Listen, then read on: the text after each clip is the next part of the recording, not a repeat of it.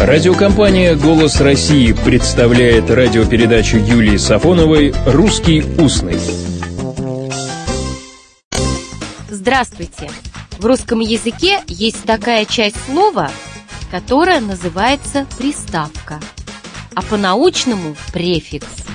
Вроде бы и служебная часть слова, в отличие от корня, а функцию выполняет очень даже не служебную – Приставишь такой компонент к корню, основному носителю смысла, и вот, пожалуйста, новое словечко.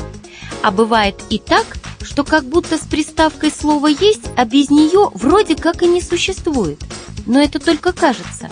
Примеры? Пожалуйста.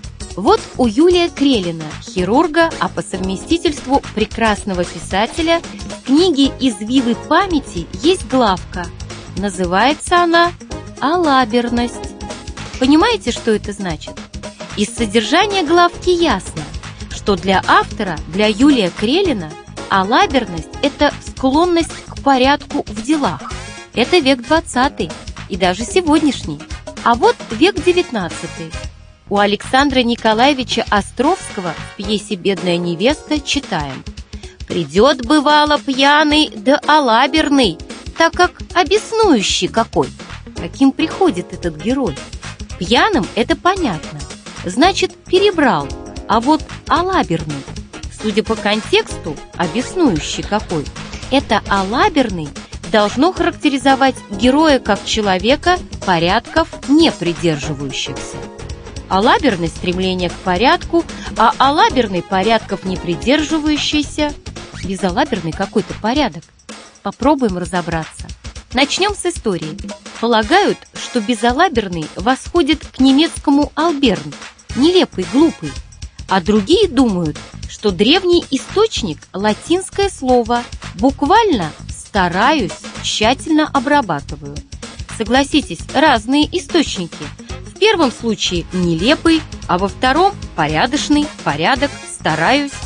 Видимо, это внутреннее противоречие и отразилось бытовании слова и в закреплении компонента «без». Ведь, как правило, этот компонент, как и приставка, указывает на отсутствие того, что содержится в корне. Например, безрадостный – тот, в котором нет радости. Безветренный – такой, когда нет ветра. Вот этот порядок и закрепился в литературном языке. Поэтому сегодня бытует слово «безалаберный».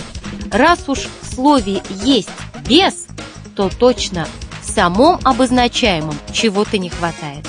В современном русском языке безалаберный – это бестолковый, беспечный, неорганизованный, беспорядочный. Но это в словарях языка литературного. А что на местах? Что в говорах? Что в диалектах?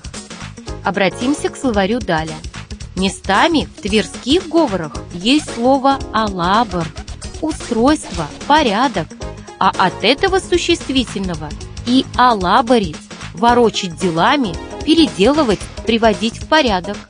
Но там же у Даля находим и алаборщину, склока, новые порядки или беспорядки. Как видим, и в говорах тоже противоречия, то порядки, то беспорядки. Слово «безалаберный» встречается в русской разговорной речи с первой половины XIX века. А как вы можете это установить, спросите вы? Ведь магнитофонов тогда не было, а вы говорите в русской разговорной речи. Не было. Но ведь были, например, письма, а в них-то отражается обычно разговорная речь. Вот у Пушкина в письмах Зачем ты тетке писем не пишешь? Какая ты безалаберная.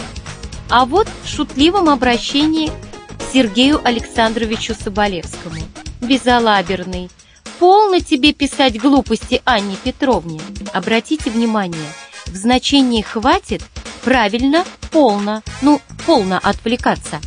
В письме к тому же Соболевскому Пушкин пишет – Предпоследнее письмо твое было такое милое, что расцеловал бы тебя, а это такое безалаберное, что за ухо бы выдрал. По алфавитному порядку в словарях безалаберный с 1857 года. Так каков порядок в конце концов? Восходя к немецкому «алаберн», сегодня в литературном языке есть безалаберный, безалаберность, безалаберна и безалаберщина. А вот алаберность, алаберный и алаберщина только в говорах. Таков порядок. А с порядком не спорят.